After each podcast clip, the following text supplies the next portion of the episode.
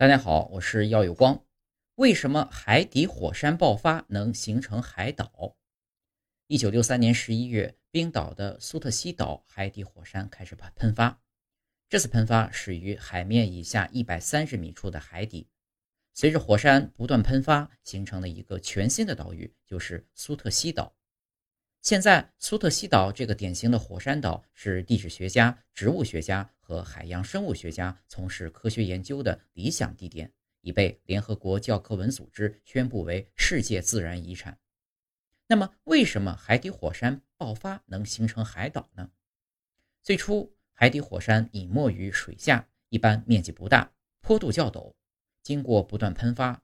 火山喷发出的熔岩逐渐向上堆积，形成了水下的山丘、石柱。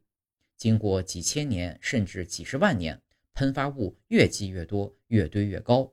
隐藏于水下的海山终于露出海面，形成了岛屿，这就是火山岛。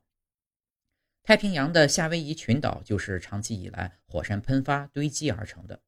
今天位于夏威夷群岛的摩洛基尼坑火山口是一个新月形的海岛，深受潜水爱好者和海鸟的喜欢。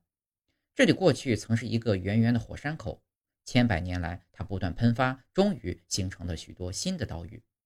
当然，并不是所有的火山喷发都会形成海岛，火山岛一经形成也不是一成不变的。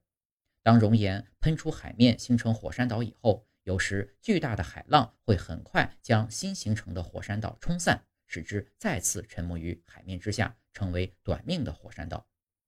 一九八六年一月十八日，在日本小笠原群岛新增的一个火山岛，在当年的三月八日就消失了。